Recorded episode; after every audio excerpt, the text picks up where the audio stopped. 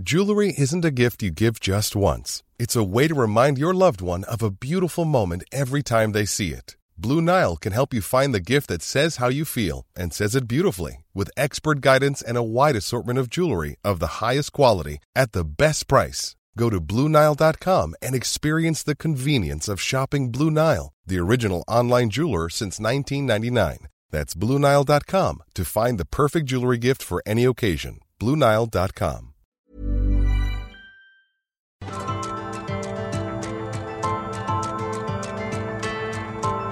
Heraldo Media Group presenta Me lo dijo Adela con Adela Micha.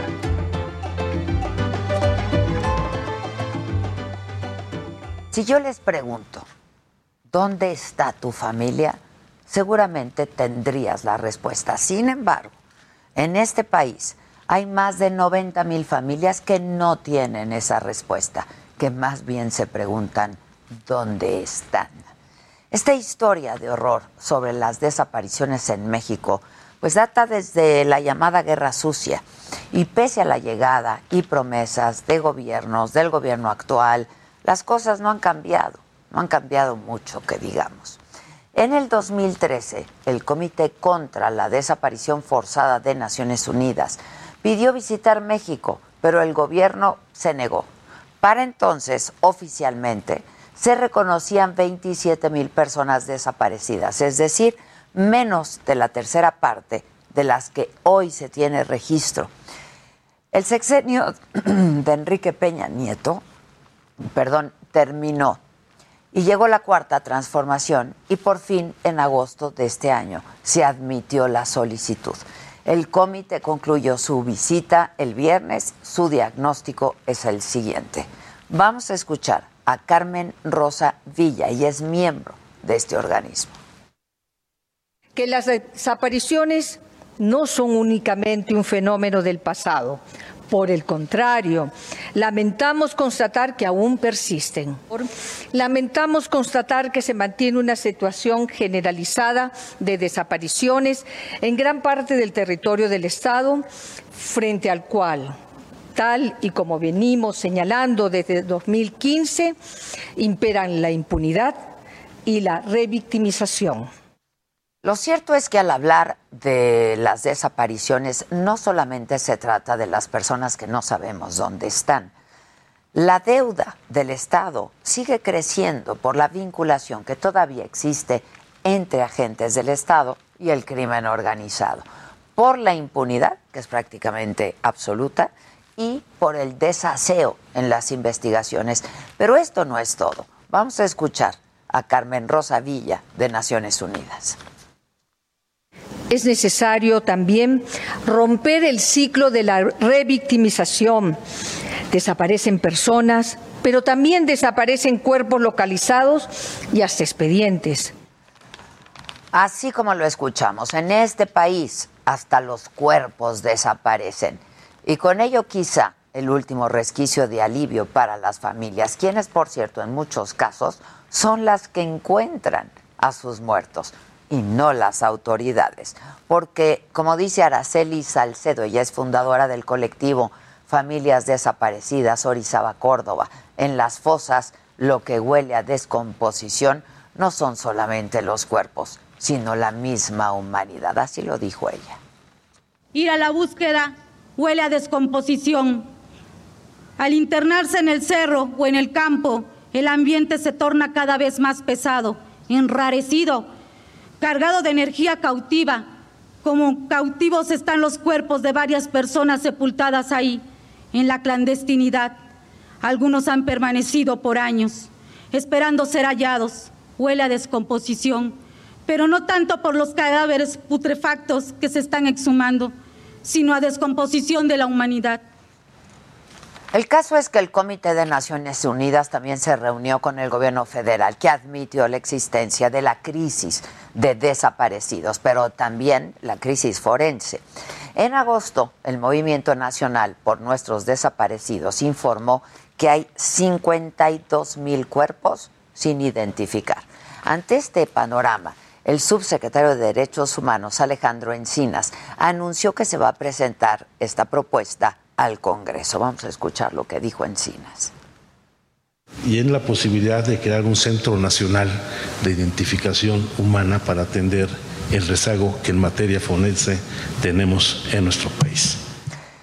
Y bueno, justamente esta apuesta por la creación de un centro nacional de identificación forense ha sido la gran promesa, es la gran promesa de Alejandro Encinas ante Naciones Unidas, así como seguir trabajando en los mecanismos ya existentes para ayudar a las familias. Pero como ellas mismas lo dicen, la intención no basta. Escuchemos ahora a Yolsi Martínez Corrales. Ella busca a su hermana desde hace 11 años. Han demostrado que tienen la intención pero la intención no nos basta. Nosotros queremos acciones y queremos hechos y queremos realidades. Si no fuera porque nosotros buscamos en toda la República, realmente no se estarían encontrando.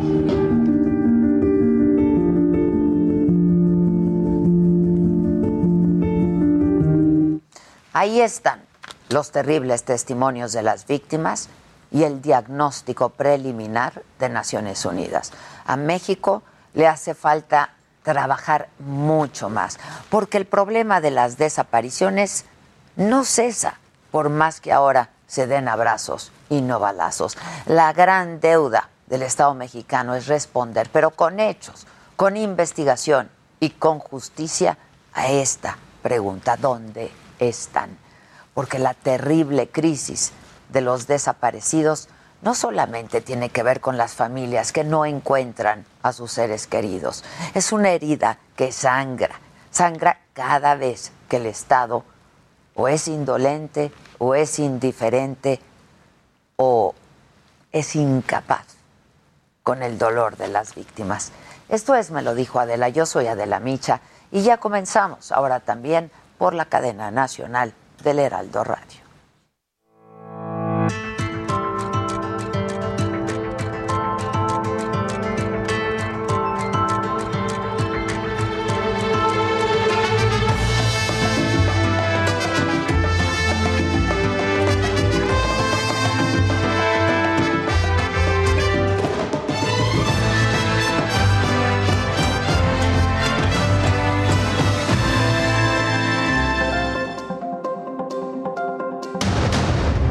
La nueva variante sudafricana de coronavirus, representa un riesgo muy elevado para el mundo, advierte la Organización Mundial de la Salud. Sin embargo, todavía no está claro si es más contagiosa o causa una enfermedad más grave. Israel, Japón, Reino Unido, Alemania, Italia y Bélgica son algunos de los países que ya impusieron restricciones de viaje para frenar la variante, mientras que en México el subsecretario de Salud López Gatel asegura que el cierre de fronteras es una medida poco útil. El presidente coincide y dice esta mañana, no hay elementos para preocuparnos, no hay motivos de riesgo, de acuerdo a los reportes. En Sonora despiden a Marisol Cuadras, la feminista de 18 años, asesinada durante un ataque dirigido al comisario de seguridad municipal de Guaymas. Participaba ella en una protesta pacífica en el Palacio Municipal. La Fiscalía General de la República detuvo ya a 11 personas presuntamente vinculadas a estos hechos ni el plan de apoyo federal frena la violencia en Zacatecas. Luego de la visita del presidente para reforzar la seguridad, se registraron enfrentamientos en Valparaíso y Fresnillo. El saldo, 12 muertos. Luego de que el director interino del CIDE, José Romero, ingresara a la institución con un escolta armado, estudiantes inconformes llamaron a un paro de labores y a la toma pacífica de las instalaciones, mientras que el CONACIT acusa que se trata de grupos de interés. La Fiscalía de la Ciudad de México detuvo a Julio César Serna, quien fue jefe de gabinete durante la administración de Miguel Ángel Mancera. Se le acusa de enriquecimiento ilícito, ya fue trasladado al reclusorio norte.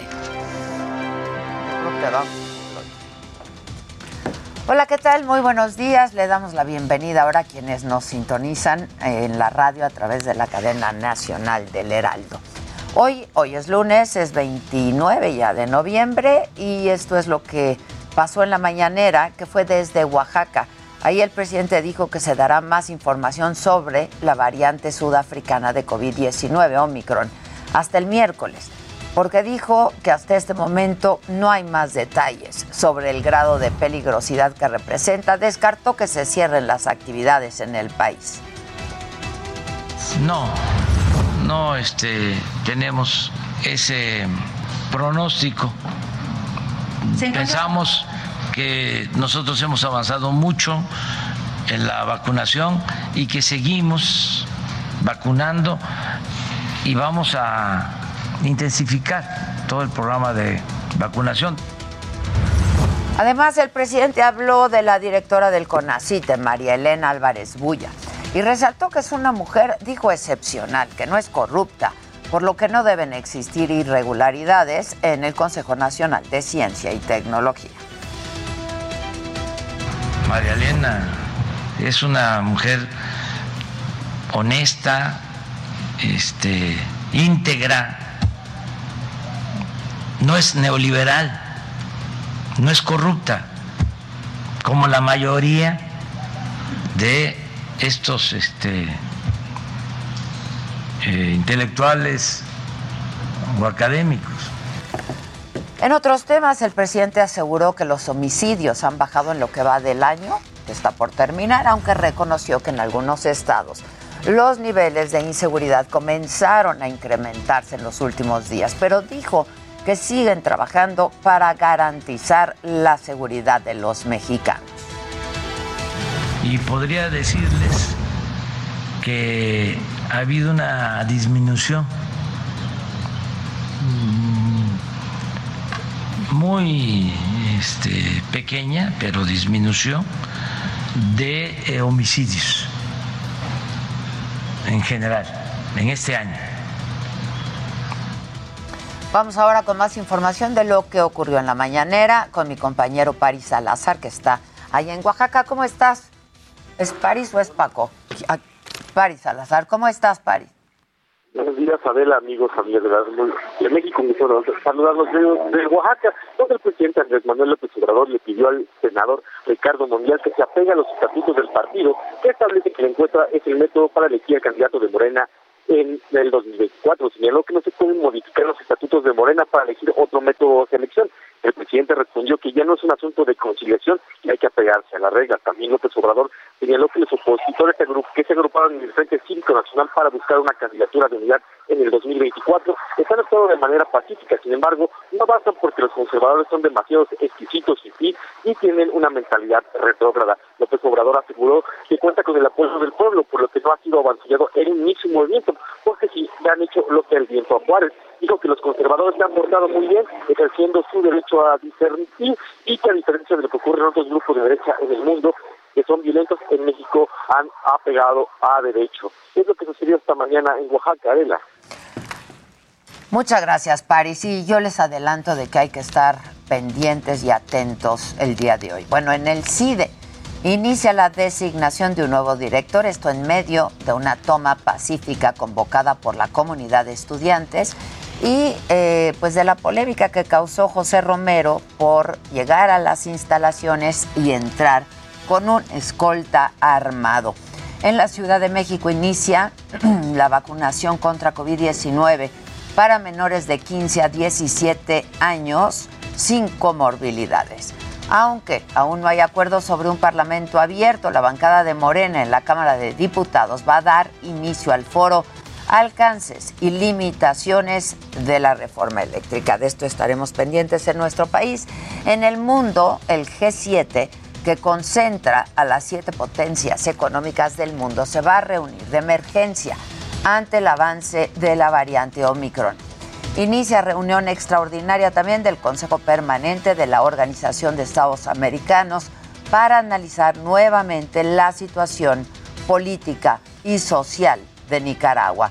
Y comienza el juicio contra la británica Ghislaine Maxwell, acusada en Nueva York de ayudar al magnate financiero Jeffrey Epstein en una trama de abuso sexual a menores.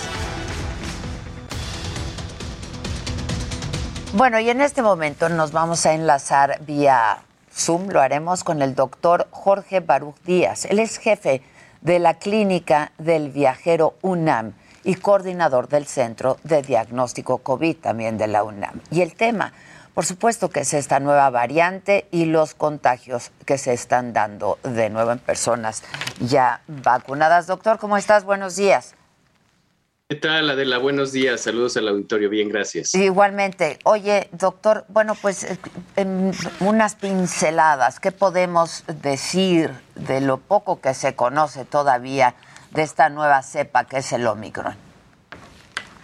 Pues mira, esta nueva cepa, eh, pues realmente lo que podemos decir es que se originó, parece ser que en Sudáfrica, lleva alrededor de tres a cuatro semanas circulando intensamente, intensamente en esta región. Se identificó por primera vez en un viajero procedente de Sudáfrica con destino a Botswana y también se identificó en un viajero eh, procedente de Sudáfrica con destino a Hong Kong.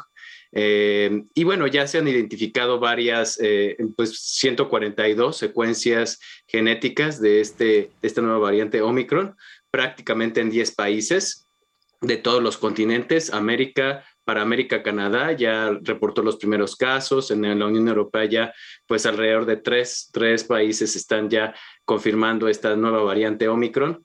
Y pues eh, realmente lo que se sabe es que sobre transmisibilidad, que es muy importante, o sea, el nivel de contagio al que puede tener con respecto a otras variantes como Delta o Alfa, pues parece ser que es 500, hasta 500 veces más contagiosa eh, que la variante original, que, el virus original, eh, pero todavía está pendiente de verificar o de confirmar por otros estudios que se están llevando a cabo por grupos de expertos científicos. En cuanto a severidad y efectividad, lo que podemos decir es que todavía desconocemos cuál es la severidad, cuál es el impacto en la salud pública, cuál será, digamos, que el nivel de letalidad que pudiera llegar a manejar o de casos hospitalizados que pudieran llegar a, a requerir este tipo de servicios por la variante Omicron. Eso está pendiente y lo veremos en las siguientes dos a cuatro semanas. Eh, y bueno, en cuanto a la efectividad, lo que sí sabemos es que ya, por ejemplo, estos eh, viajeros procedentes, bueno, el viajero procedente de, eh, de, Sudáfrica en Hong Kong y aquel que contagió en Hong Kong, ya estaban completamente vacunados con el esquema de Pfizer. Entonces, parece ser que se está viendo una pues un, patrón de reinfección en aquellas eh, personas vacunadas, por lo cual pues están también evaluando este tipo de efectividad de las vacunas o incluso de efectividad en el caso de que ya hayan padecido la enfermedad COVID y que pudieran llegar a volverla a padecer por esta variante Omicron. Oye, doctor, a ver, eh, Delta de por sí ya era mucho más contagiosa que la cepa original. Entonces, esto quiere decir que Omicron sería todavía mucho más contagiosa que Delta. Exactamente. Eh, Delta era alrededor de un 70% más contagiosa que el virus original y esta se está eh, pensando por el patrón, la curva epidémica que está manejando Sudáfrica, que sea hasta 500 veces más contagiosa que el virus original. ¿Y el, el, um, grado, digamos, de malignidad, cuál sería? ¿También es, eh, es más grave, digamos, o todavía no se sabe? Exactamente, todavía lo desconocemos, eso todavía faltan algunas semanas más para saber qué tan grave, qué tantos casos complicados puede llegar a haber y qué tantos casos pues con desenlace fatal puede llegar a haber y si es que va a tener algún impacto en la salud pública esta nueva variante. Definitivamente va a elevar el número de casos, pero eh, también se están elevando el número de hospitalizaciones en Sudáfrica, aunque desconocemos si es por el, número de casos que se están confirmando o precisamente por la variante de Omicron. Lo que sí sabemos es que, por ejemplo, eh, pues está este caso de los, eh, de los 600, casi 650 pasajeros de dos vuelos procedentes de Sudáfrica por KLM que iban con destino a los Países Bajos y que se les muestreó nuevamente con PCR llegando a los Países Bajos y salieron, el 10% salió positivo a, COVID, a, infección por COVID, llegando allí a, los Países Bajos. Y de ese 10%, que son alrededor de 60, pues se confirmaron 13 eh, casos, o sea, el 21% con la variante Omicron. Entonces es muy importante, eh, eh, pues, dar el mensaje a los viajeros que deben ser viajeros responsables, deben de tener pruebas de PCR pues verídicas, ¿no? Que no que no sean falsificadas, que no sean falsas, adulteradas, porque pues eso nos va a ayudar a controlar las epidemias, los, los brotes.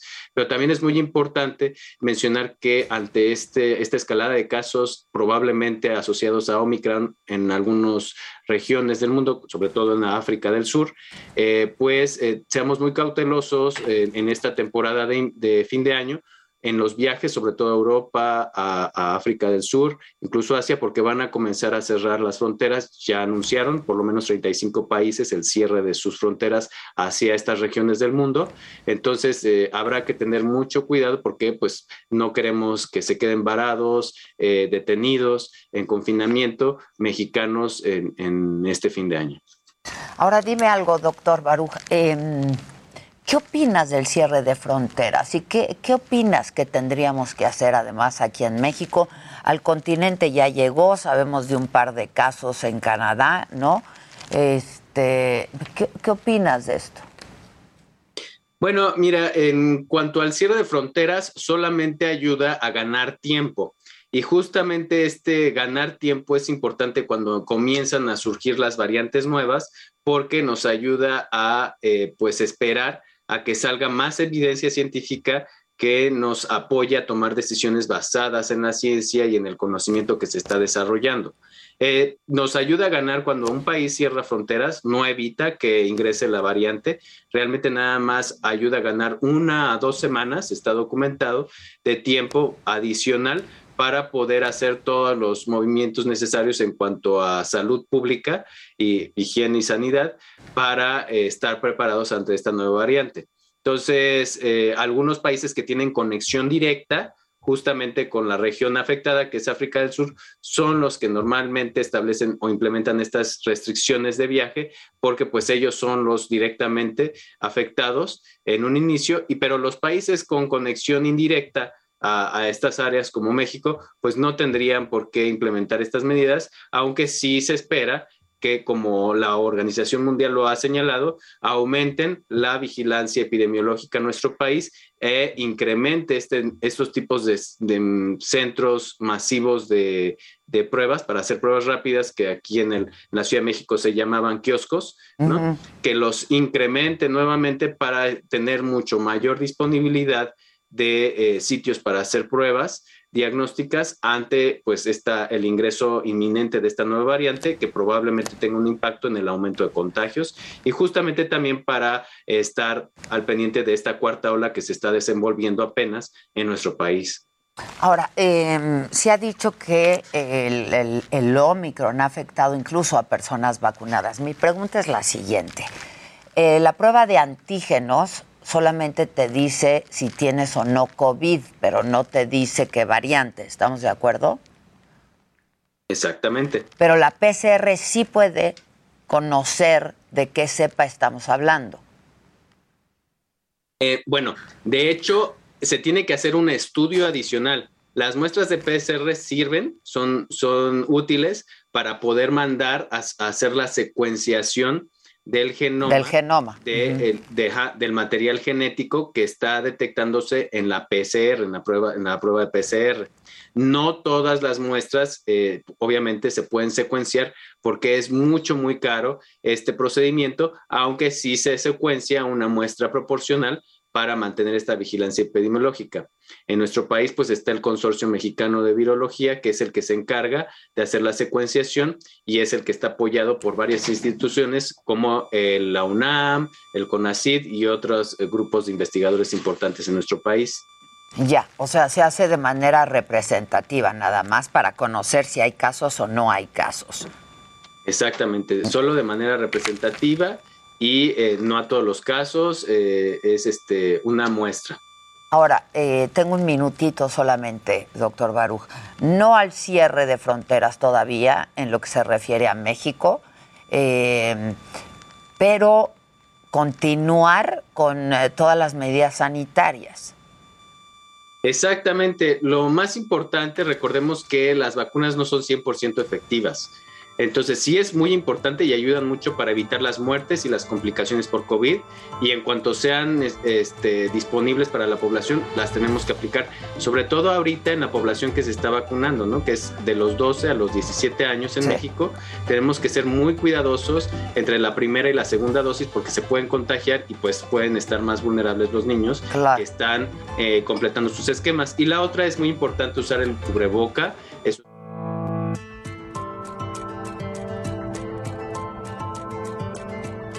Continúa escuchando Me lo dijo Adela con Adela Micha. Regresamos después de un corte.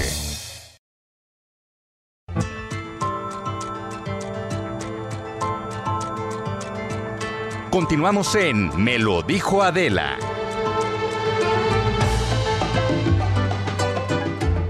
Amigos de Me lo dijo Adela, muy buenos días, amigos del Heraldo Radio. Bienvenidos a esta transmisión. Yo me he trasladado ahora hasta la carretera México-Toluca, exactamente afuera del Centro de Investigación y Docencia Económica, y es que los estudiantes de este plantel educativo se encuentran manifestándose, están en paro de labores, como pueden observar a través de las imágenes.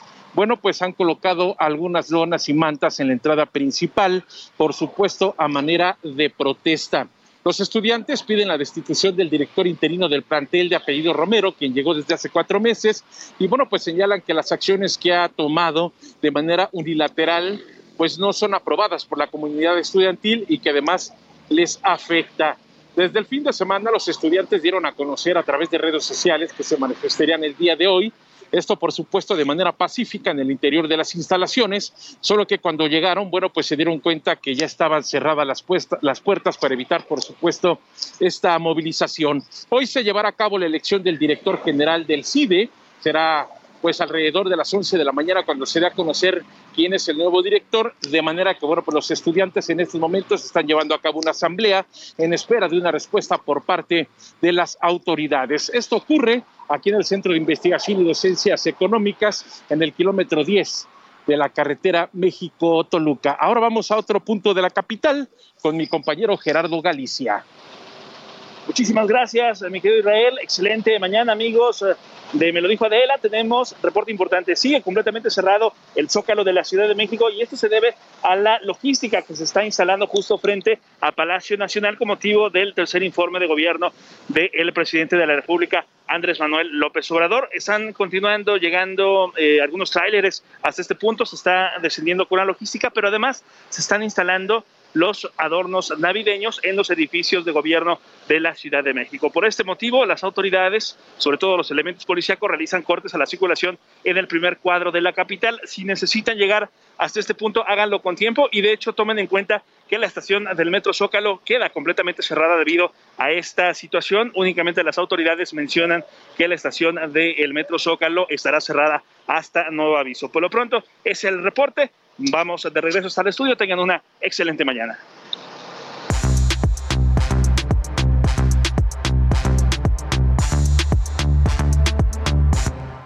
Tun, tun. Luis G. tiene ganas, ya está con la palabra en la boca. Exacto. Gente bonita, buenos días, ¿cómo están? Todo bien. Días, bravo. Esperando el aplauso. Exacto, exacto. Estábamos cuidando a la señora de la casa que le movieron los artefactos aquí. Es que no manchen, ¿cómo dejan el cable así? Diría mi papá, dejan trampas mortales aquí. Casi me mato, pues. Sí. ¿Y qué hacemos? Bien, y, al aire. No, no, al aire. Eso estaría buenísimo. No, no. Se, ganan la nota para siempre. No, no, esa nota no queremos. Muere al aire. No. Muere al aire. Muere al aire. Virales, pero bien tristes. ¿De qué nos sirve? Pero viral. De, esa viralidad que no ¿Cómo te gusta jugar a decir que te mueres? No, Uy, no, estás nuevo. Sí, pues, ya sé. Por eso digo, ¿cómo te gusta? Por No eso, pero que no los mexicanos así jugamos. Sí, sí, la verdad es que sí. Pero así Sí, nos es lo reímos. que ¿Qué hacemos pasa, hermanita? Porque mira, estamos en una fiesta, ¿no? Y todo es felicidad, y sí, qué felices somos y plenos en la vida, sí, y reímos y así. Imagínate cuando me muera. Oh, que la ya se, se acabó la fiesta. Yo quiero, yo quiero saber qué va a pasar cuando me muera. Siempre se los digo. Este, pónganse a chambear en un buen sopilote o algo, ¿no? ¿Quién le dará lectura? No, ya, yo ni se apunten, ¿eh? Ah. O sea, yo ni se apunten. Sí, Pero aguas con mira, Casarín, aquí nunca. No, sí, yo, aguas me, con yo me echaré los tequilas, me permites, ¿no? Para que también se festeje. Exacto, Exactamente. tequilita, claro. Ya, perdónanos, Luis G. Es que estábamos hablando Adelante, de la Luis muerte. G. Oigan, pues voy a arrancar con los trending topics porque al final eh, habla de dos temas importantes y que eh, pronto hemos tocado. Está, sigue el caso del CIDE, que está bastante, bastante fuerte y que obviamente hemos platicado. También eh, lo que decíamos acerca de los boletos para la película de Spider-Man No Way Home, en los cuales pues obviamente generaron pues mucho, mucho, pues podemos decir encono, enojo por parte de los usuarios porque no encuentran boletos y las páginas de los principales cines en el país se colapsaron. Pero eh, quiero regresar a la imagen que presentaste, Ade, porque obviamente eh, un día como hoy, pues eh, fallece George Harrison. Ay. Y lo relaciono porque ya empecé a ver el primer capítulo de la serie que está en Disney Plus de los Beatles, que es Beatles Get Back. Está bueno. Son tres capítulos, aproximadamente de dos horas cada capítulo. Casi Wow. tres. Casi tres. Casi tres. Casi Sí. tres ¿Ya lo horas. vieron? Yo ya todo el fin de ¿Qué semana. tal? Pues de pronto lo iba dejando de fondo porque es Peter Jackson. O sea, Sí. imagínense lo que es Bueno, eso. pero es Peter Está Jackson. padrísimo. Pero sobre todo, creo que para los que somos fanáticos de los Beatles. ¿Quién no es fanático? Sí, no, ¿quién no es fanático? Es un material padrísimo porque estás viendo cómo están en crisis los Beatles, a punto de separarse, soportándose poco entre ellos y tienen los días contados para hacer un nuevo disco Sí. y una presentarlo en grabación. vivo. En vivo. Wow. Entonces, estamos viendo ahí el nacimiento número uno de Get Back, estamos viendo el nacimiento de Let It Be. En el momento, obviamente, es eh, este concierto icónico de los Beatles, donde al final lo hacen en un edificio. En pero, Apple Studios. pero creo que lo relaciono sobre todo porque en la parte donde yo me quedo dentro del, del capítulo, el que genera todo el ruido es George Harrison, que al parecer es el más calladito de todos, pero de pronto les dice, Sí. no mi vidas. Pues dice, no, pues no, ahí mis se las- Pues ahí no, se va. cielas. Se va y los deja ahí plantados. Está ¿Y qué padrísimo. Qué batería. Sí. Ahora, Ah, pues creo con que razón no había tanta conversación el fin de semana que decían no fue Yoko Ono. Exactamente, o sea, parte, No, parte pero interesante. también Yoko Ono Bueno, está claro. insoportable ahí, ¿eh? Sí, porque al final incluso en algún punto dicen es que pues, la que habló fue Yoko, no habló John. El chiste es que para si eres fanático de Hueso Colorado Sí. de, de los Beatles, creo que está buenísimo, sobre todo porque al final estás viendo incluso cómo son los acordes, cómo armaron las rolas, cuáles son, eh, cuál era la manera de ensayar y de producir los Beatles.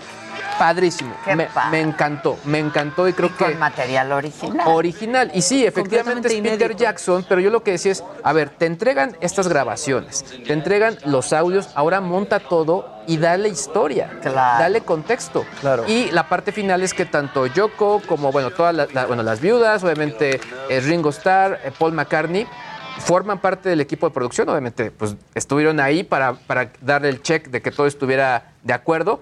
Pero pues no hay mucho que estar de acuerdo, al final Sí, porque es la producen verdad. ellos, Claro, producen producen todos ellos. ellos. O sea, todavía Yoko padre, produce. ¿eh? Está padrísimo, padrísimo, padrísimo. Oigan, y bueno, por otro lado, eh, ya entrando un poco de, de- de la información, salió este primer eh, ojo impreso en tercera dimensión, una impresora en tercera dimensión. Se escaneó a un, pues al paciente, que en este caso es un británico, un ingeniero que se llama Steve Burns, de 47 años. No puede ser, hijo, yo ya no puedo Sí, con- Ojo 3D. Impresionante. había perdido el ojo y pues la verdad es que trataron de incluso emular el ojo original a- escaneando el que le restaba para que todo fuera idéntico. Y la verdad es que está impresionante. ¿Cómo escaneas uno? Al final pasa pues obviamente un- una, una serie de, de sensores para Se poder ve generar todo esto. muy parecido. Muy no manches, está Quizás impresionante. un poco más claro y en lo que se acomoda el párpado, pero Y más ves- bonito es el izquierdo, poco. Pero yo al principio dije cuál es cuál.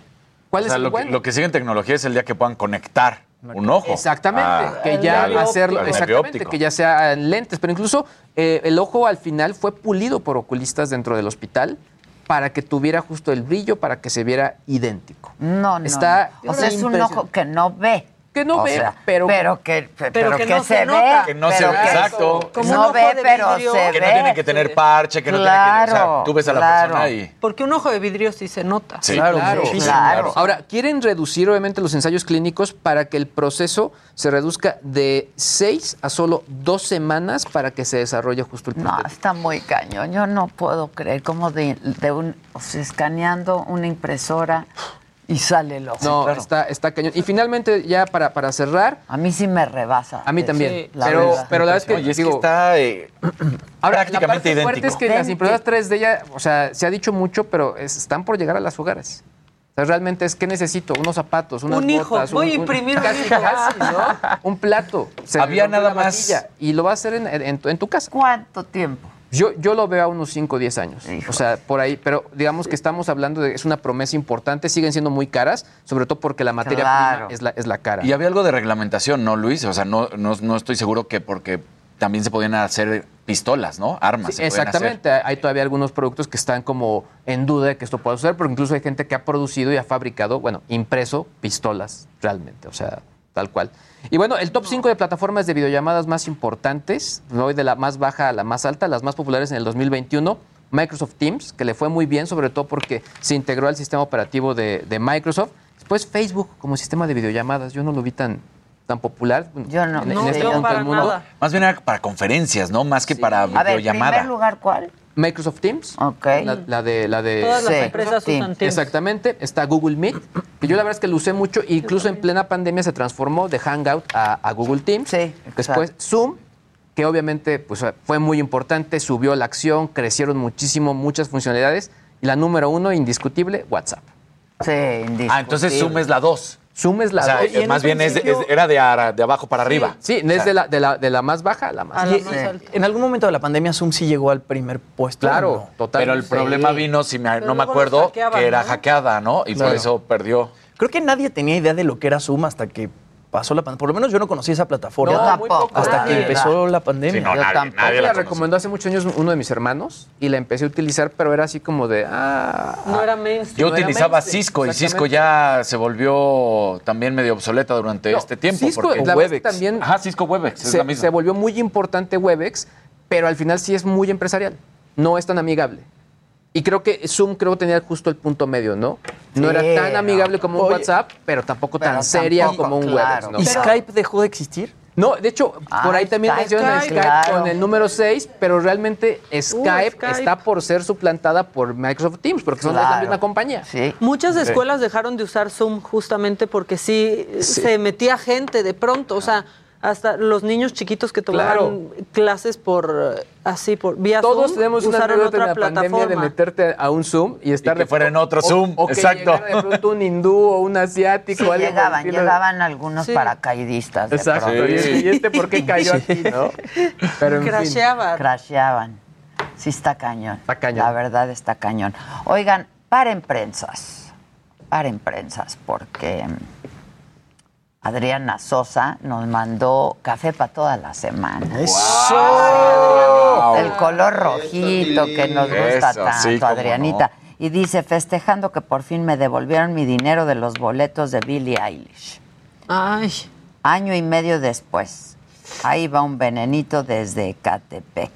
Eso. Así es que, pues gracias, mi queridísima. Muchas gracias, ¿Sabes Adrianita. qué? Que muchos promotores sí se vieron bien gandallas en regresar los boletos de conciertos que ya estaban, estaban programados o se tardaron mucho. O sea, como que se esperaron a volverse a capitalizar o Para algo. regresar la lana. Para regresar esa, esa lana. O esperaron a reagendarlo. Oigan, yo quiero aprovechar un minutito solamente. La verdad es que nos fue muy bien en Guanajuato. Eh, estuvimos en Querétaro y estuvimos en Guanajuato. Muchísimas gracias a todos, a este equipo maravilloso que tengo, los cuatro fantásticos, me lo dijo Adela. Y pues mi equipo de trabajo, la verdad que se la rifó cañón para la saga, para hacer la saga en vivo desde allá. También eh, se la rifó cañón, así es que muchísimas gracias, pero sobre todo, sobre todo, gracias a todos ustedes. El fin de semana, eh, pues ya superamos el millón de suscriptores. La, pues la meta era llegar al millón y ya, pues ya pasamos a unos cuantitos. Y eso, pues la verdad a mí me da una alegría enorme, porque cuando empezamos este proyecto hace justo tres años y medio, pues no sabíamos ni para dónde ni por dónde. Este, y hoy, tres años y medio después, estar ya con un millón de suscriptores, pues no me queda más que agradecerles muchísimo, muchísimo, muchísimo a todos y a cada uno de ustedes. Ojalá sumemos siempre más, que de eso se trata, porque es una plataforma, no es nuestra, es de ustedes. Así es que muchísimas gracias de nuevo, ¿eh? de todo corazón. Gracias. Y-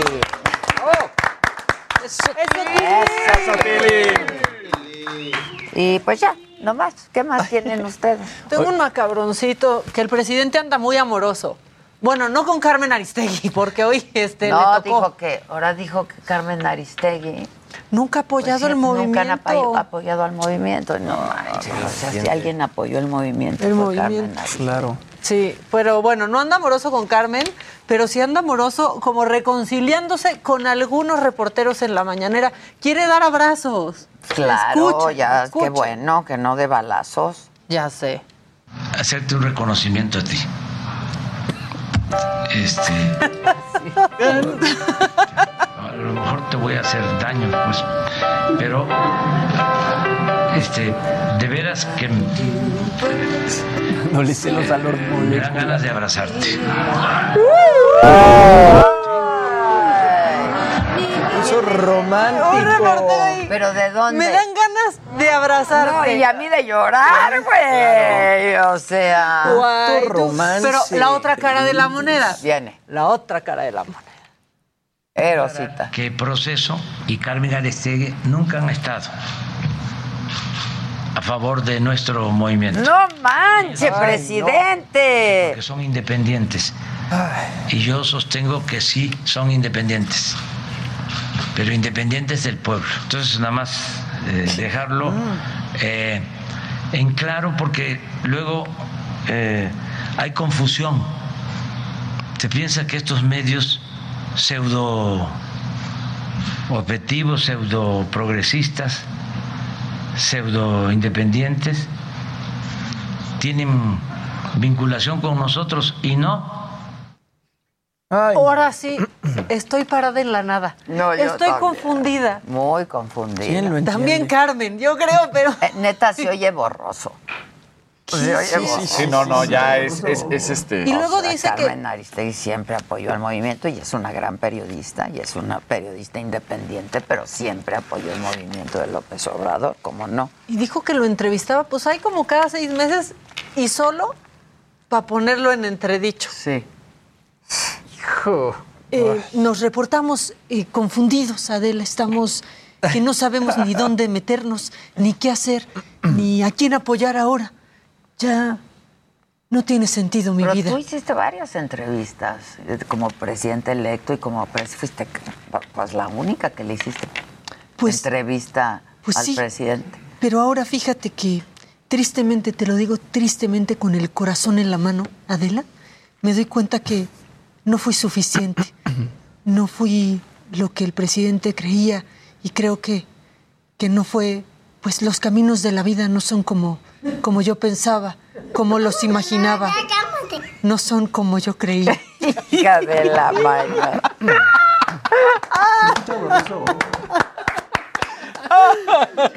Yo pensaba que la vida era distinta. Ay, ya no sé qué sigue en la canción. ya sé qué Ah, sigue. tú muy bien, mamachita. Chale, pobrecita. Sí está feo, la verdad, estuvo feo. Pues sí, cómo no. Estuvo feo. Ya Otra basta de cosa, llamar hijo. periodistas con nombre y apellido, ¿no? O sea. No, y como dijo Sí. de Denise Dresser, creo que fue el viernes o el jueves de Denise, no, no, no es a la otra. Sí, Oye, son Denise Merker, Denise Dresser, sí. no es a la otra. En ¿Cómo, fin. cómo dice así? Sí, no, es- Pero bueno. También no- hubo otra macabronada el fin de semana, ya, si se me permite. Todos, todos los tuiteros y periodistas o periodistas tuiteros que dieron como bueno el código de vestimenta que publicó el Reforma nomás porque Ah, lo publicó el estuvo Reforma. cañón. Solamente Sí, por también. eso lo dieron por bueno y entonces de, es una vergüenza. Sí. ¿Qué les pasa? Autoritarios.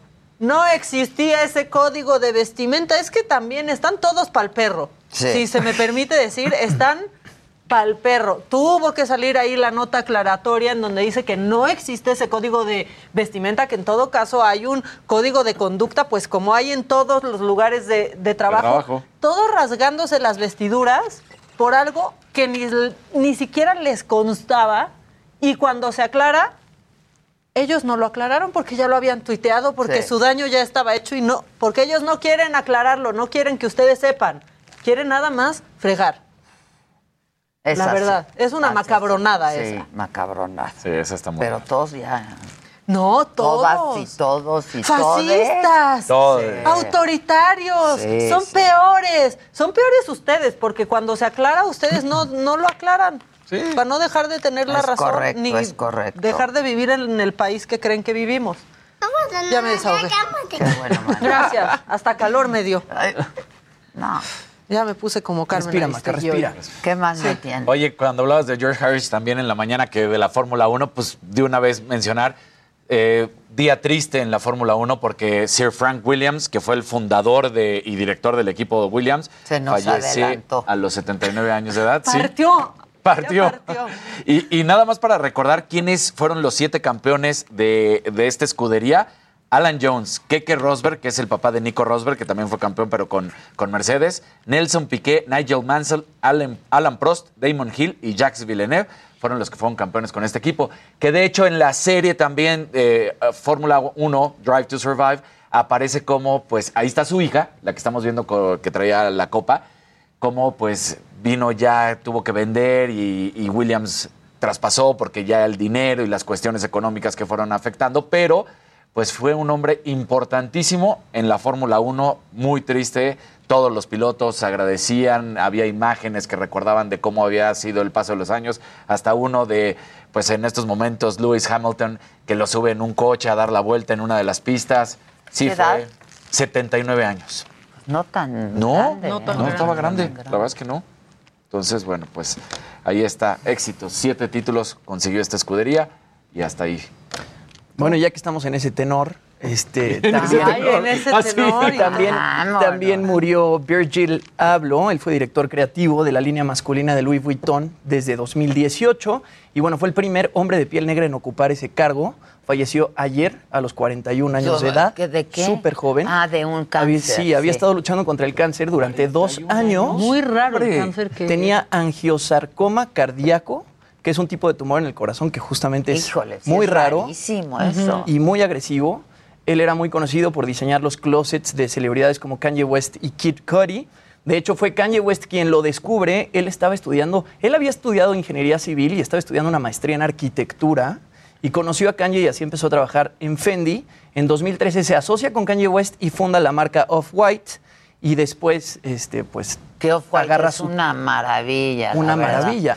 Y después lo contratan como director creativo de la línea masculina de Louis Vuitton desde 2018 y dura ahí pues de 2018 hasta Y 2021. ya estaba bien aburrido la línea masculina de Louis Vuitton también. ¿eh? Sí, sí.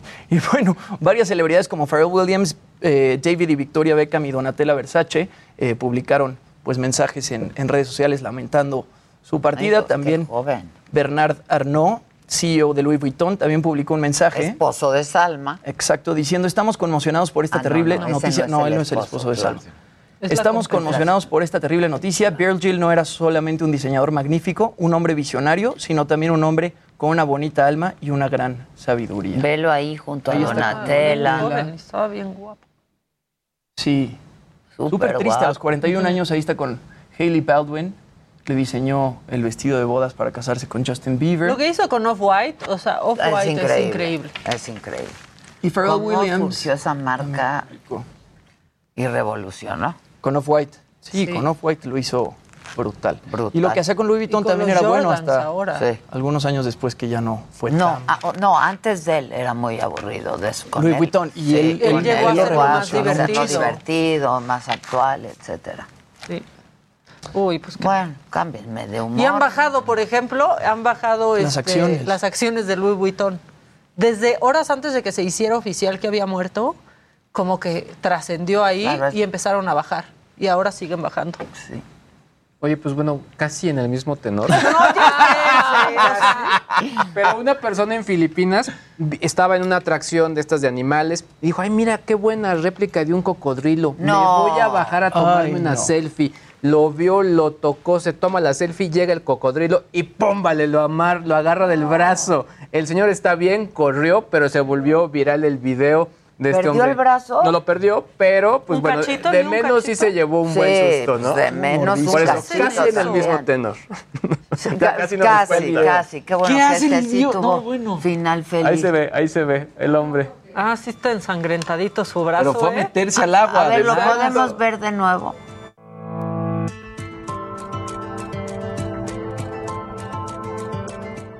Continúa escuchando Me lo dijo Adela con Adela Micha. Regresamos después de un corte. Many of us have those stubborn pounds that seem impossible to lose, no matter how good we eat or how hard we work out. My solution is PlushCare. PlushCare is a leading telehealth provider with doctors who are there for you day and night to partner with you in your weight loss journey. They can prescribe FDA-approved weight loss medications like Wagovi and Zepbound for those who qualify. Plus, they accept most insurance plans. To get started, visit plushcare.com slash weight loss. That's plushcare.com slash weight loss.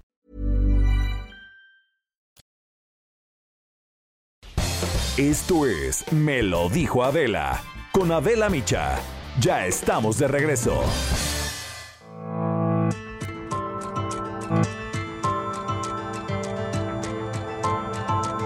Continuamos en Me lo dijo Adela.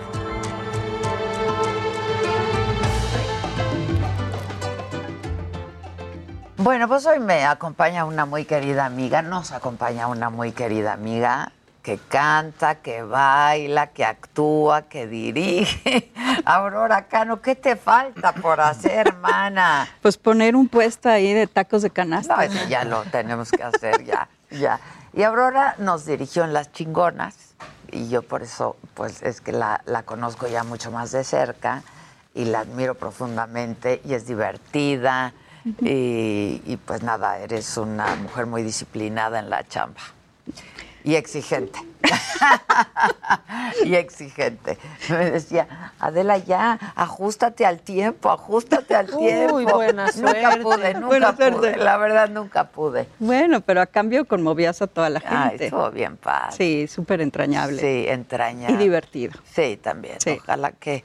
Sí, ya re- luego- reviviremos y como Carrie, güey, reviviremos. así. Pero es- ahora estás con los chingones. Sí, ahora estamos con los chingones, pero todavía no, no a punto de arrancar, pero en un, en un ratito más. Que está el champ, ¿no? Julio Sí. César Chávez. Sí. Está Palazuelos y está el burrito. Que yo, yo me acuerdo que la idea salió de un día que presenté, yo hice un programa en Cancún Sí. y presenté a Julio César Chávez con este Palazuelos. Roberto, sí. Claro. Me anularon al minuto, ¿no? O sea, me anularon al minuto. Bueno, eres, eres muy difícil de anular, Adela. No, bueno, creo, no pero- creo. O sea, se sumaron, se sumaron. No, güey, imagínate que, pues, Sí. que yo los invito, ¿no? Sí. Y entonces se conocen y entonces ya todo era... ¿no? Claro, ping pong. Hasta les dije, son unos machistas misóginos. ¿Qué onda, no? ¿Qué Sí. onda?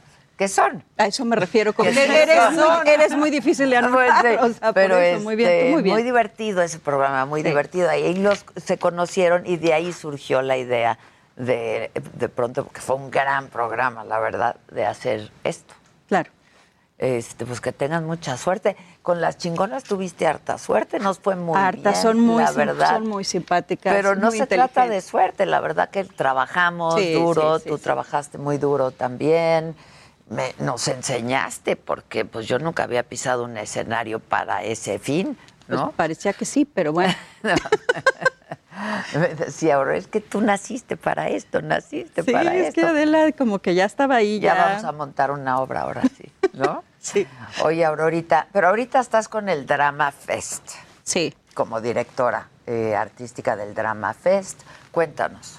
Pues es un festival que tiene ya 16 años, es el Festival de Teatro Contemporáneo de México, es un festival pues muy reconocido también a nivel internacional porque hacemos cosas muy frikis, o sea, obligamos a gente que no se conoce a trabajar entre sí, lo que es muy violento, pero... eh, Pero de lo que salen cosas muy padres. Sí, han salido cosas muy buenas, eh, en algunos casos con el Reino Unido o con Suiza, este, ahora estamos con Rusia, bueno, hemos trabajado con muchísimos países, hemos logrado eh, que además tenga repercusiones en el otro país, que nos pongan en temporada, porque mezclamos directores y autores. O sea, yo lo que quería era que no fuera solo un festival de mirada de ombligo de lo que hacemos nosotros en el teatro mexicano, sino que también viéramos qué se está escribiendo y que vinieran los directores de todo el mundo a dirigir textos de autores mexicanos. Entonces, no nada más nosotros montar los textos mexicanos, eh, digo, de otros países que también, pero hacer ese cruce de obras que yo les llamo Frankensteins, porque pues tú imagínate que vienen los europeos, hay que empezar por explicarles que la línea peatonal no es línea peatonal.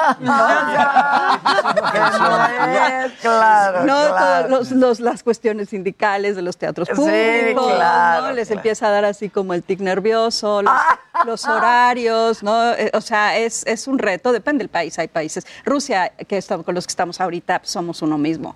O sea, Somos de verdad, mismo, México somos uno, claro. claro, en lo bueno y en lo malo, o sea, desde lo en que somos, pues yo creo que potencias culturales increíbles, Claro. llenas de música, pero también en el narco y en la mafia, o sea, y en el caos. ¿no? Y el Claro. alcohol. Y el, Y el alcohol, el alcohol, caos, claro. nos entendemos súper. Y el machismo. Súper, claro. Ahí está duro, ¿eh? O sea, sí, está, porque claro, si te pones a trabajar el con los poder en manos de un hombre. Sí, sí, que es- también, que- ¿no? bueno, y que, y que, que hombre. Así. Justo Esa, es- ayer- esa me gustaría hacer esa entrevista. Sí, claro. O sea, todo el mundo. No, y ahora ya se modificó allá la constitución y ya se van a, a poder perpetuar dos periodos más. Estábamos justo hablando de todas nuestras historias paralelas y no tan paralelas. Entonces, pues ha sido muy divertido trabajar con los rusos. Les tocó la pandemia, entonces pues ha sido, la- el, el año pasado hicimos solo actividades digitales con los de la Escuela Sí, el año Moscú. pasado platicamos de eso, ¿te Platicamos, sí. Y fue digital.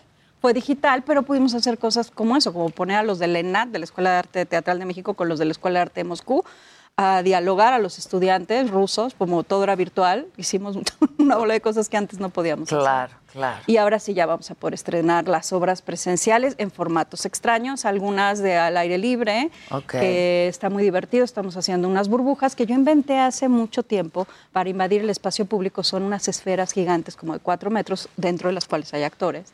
Ah, y parece está que padrísimo eso. Sí, pues parece que las hice para la pandemia. Todo el mundo cuando empezó la pandemia me empezó a decir, oye, tus burbujas se adelantaron Claro. En el tiempo y el espacio. Entonces ahora las estamos utilizando mucho. Estam- Estamos haciendo una de las obras rusas de directora mexicana que dije Gabriel Ochoa. En, el en diferentes espacios culturales, empezamos en el MOAC, en la explanada, y va con mapeo y con tecnología 3D, hacemos lectura de músculos de los actores y se proyectan sobre edificios, o sea, más las burbujas. Ah, Entonces, estamos haciendo cosas así, le damos cafecito a la gente, porque son funciones al aire libre bajo las estrellas de noche. ¡Ay, qué padre! Sí, está padre. Y o sea, tenemos- funciones muy de noche.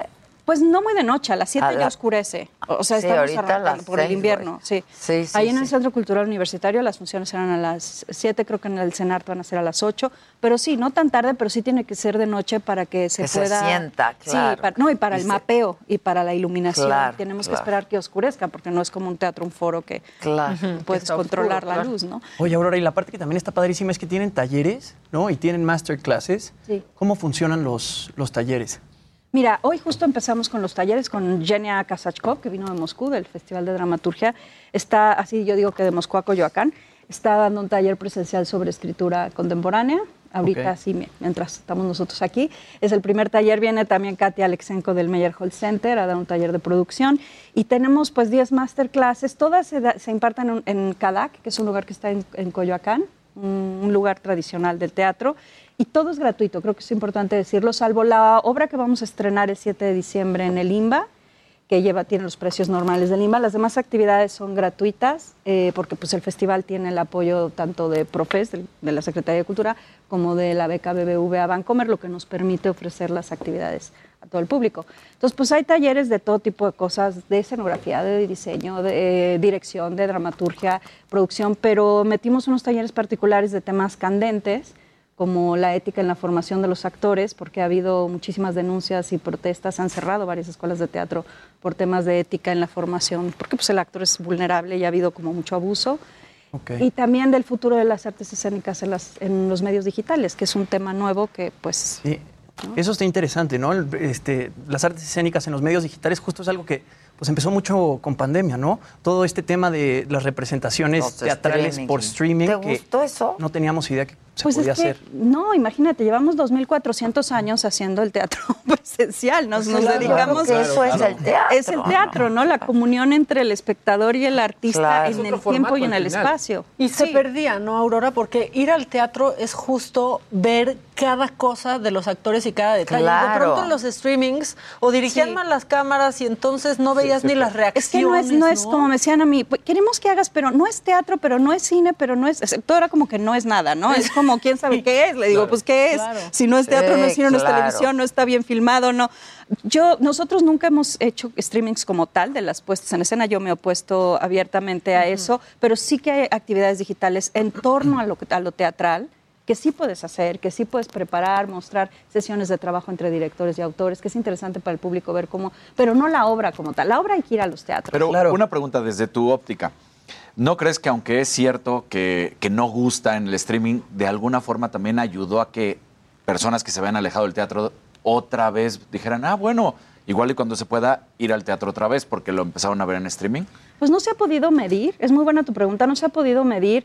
Eh, en este momento está costando trabajo regresar a la gente al teatro, depende del país. Claro. México estuvo ha estado cerrado mucho más que otros países, entonces cuesta regresar a la gente al- al- al- a la experiencia presencial. Lo que a lo mejor ha hecho es crear conciencia de que existe la comunidad teatral o de que, o por ejemplo, con los talleres y las actividades académicas, por supuesto. Hemos llegado a tener 400 alumnos en talleres de escenografía que normalmente teníamos 15, ¿no? Presencialmente, porque entonces sí tiene sus pros, pero las obras de teatro hay que irlas a ver a los teatros. Claro. Sí, o sea, yo quiero hacer ese énfasis, o sea, porque es una, no es solo un, porque si no para eso está el cine que lo hace estupendamente, Claro. ¿no? Es una, es una experiencia, no es nada más ver una historia, también la puedes leer, ¿no? La narrativa es increíble, pero ir a los teatros no solo es, es la historia que te van a contar, es cómo lo vas a vivir. Entonces nosotros estamos tratando en esta edición presencial con los rusos de hacer un programa de actividades que si bien una zona al aire libre, para quien todavía tenga un poco de la, la paranoia, lo que hablábamos de las burbujas, pero también en, en- en- en teatro cerrado. Bueno, como se ha presentado el teatro al aire libre también muchas veces. Bueno, así empezó, ¿no? Sí, Durante los primeros claro. mil años, por lo menos. Pues por lo menos. Estuvo así, ¿no? Pero incluso recientemente, o sea. También, sí, sí, sí. sí. Vas al Ce- Cervantino y mucho es al aire Muchos libre. al aire libre. La Peralta, aquí en la Ciudad de Peralta, Sí, sí, La cuestión es la, pues el contacto con el espectador, ¿no? La- lo, lo que decías, Maca, de la- del, del que ves cada detalle, cada Claro, cosa. eso es lo bonito Es una experiencia distinta. Entonces, por eso nosotros sí nos quisimos esperar, estrenar las cosas presenciales y no streamearlas.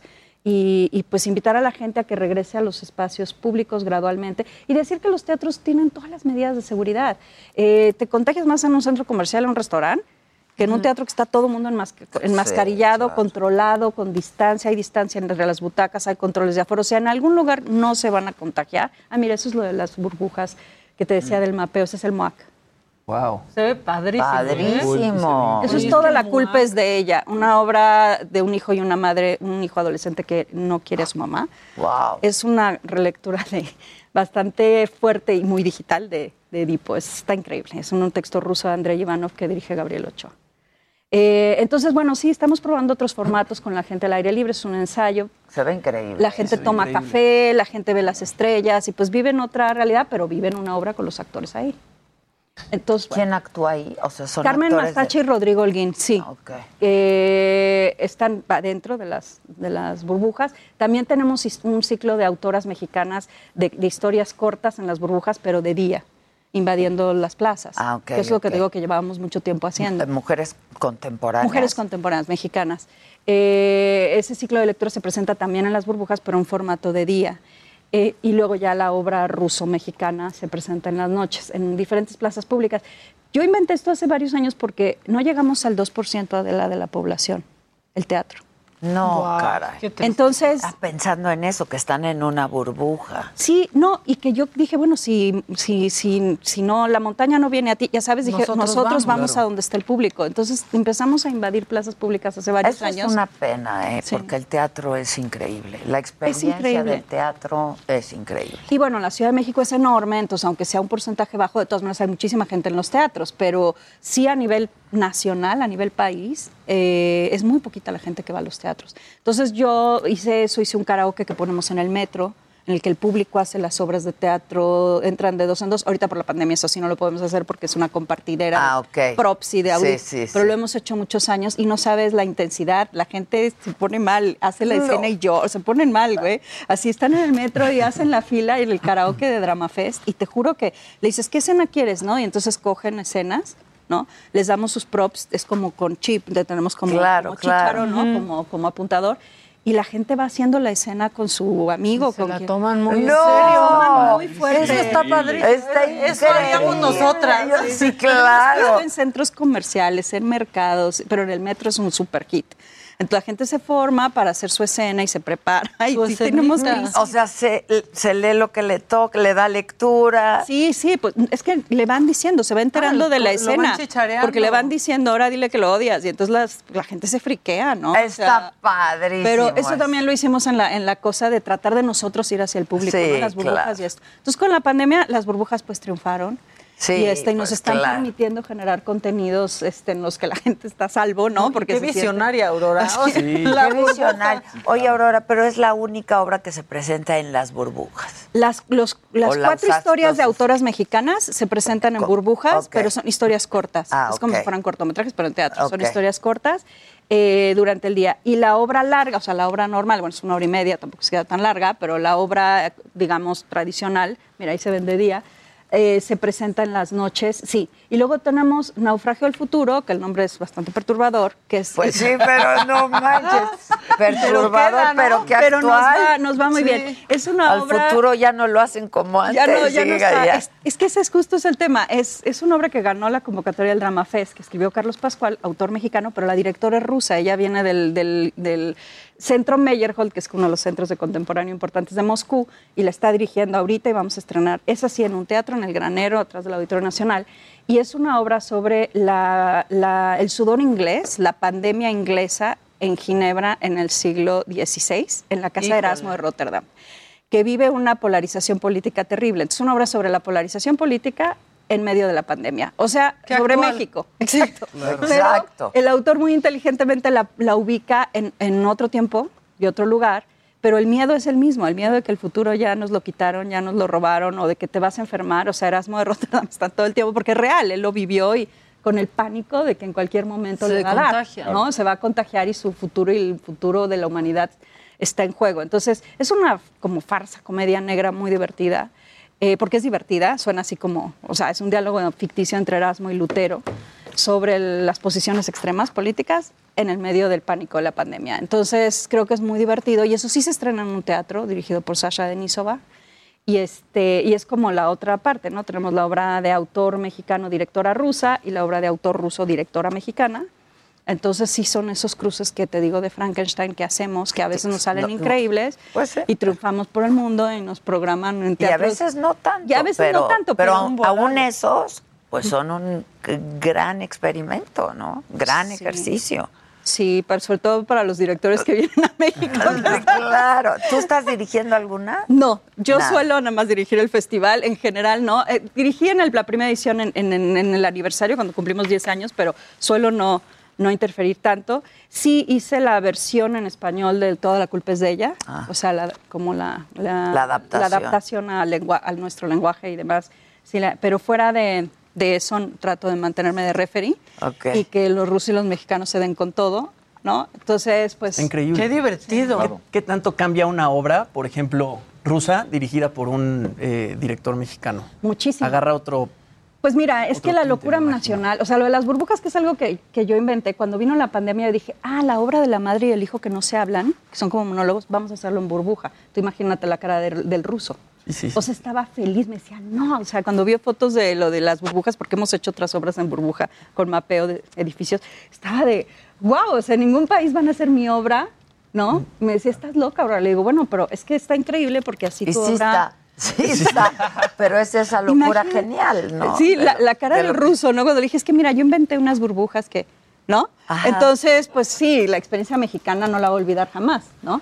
Y al revés también, si tú le preguntas a Carlos Pascual, es un escritor, es premio Tiempo Sí, Nacional yo de Periodismo, o sea, bien, Carlos, que es todo un claro. señor formal y todo, que llega a la rusa del Meyerhold a meterle un tema de parodia durísimo a Erasmo de Rotterdam, ¿no? Carlos al principio estaba así, ahora está súper divertido y feliz, pero claro, es ahí les desajustas el universo, güey. claro. Cuando llegan otros lengua, otras maneras de hacer teatro, ¿no? En la rusa de ella, ahora quiero que y el escritor mexicano. Sí, sí, es que, ¿qué? ¿Qué van a Sí, hacer claro. con el texto? Pero al final del día, eh, pues eso, ¿no? Es ponerlos a obligarlos a trabajar juntos y hacer las cosas de una manera que no harían normalmente. Entonces, pues eso está divertido. Y pues también le tenemos ciclos de lectura, se leen textos rusos y mexicanos, de lo que decías de las masterclasses, de los talleres. O sea, tratamos como de dar un panorama de lo que está sucediendo en la escritura contemporánea de México y de, y de nuestro país invitado. Hemos trabajado con ¿Con Alemania, con? Finlandia, con Estados Unidos, con Francia, con Suiza. Estuvo, estuvo increíble. ¿Esta es Eh, la novena edición? es la novena edición, pero son 16 años. Es que como los festivales normalmente programan obras que ya existen.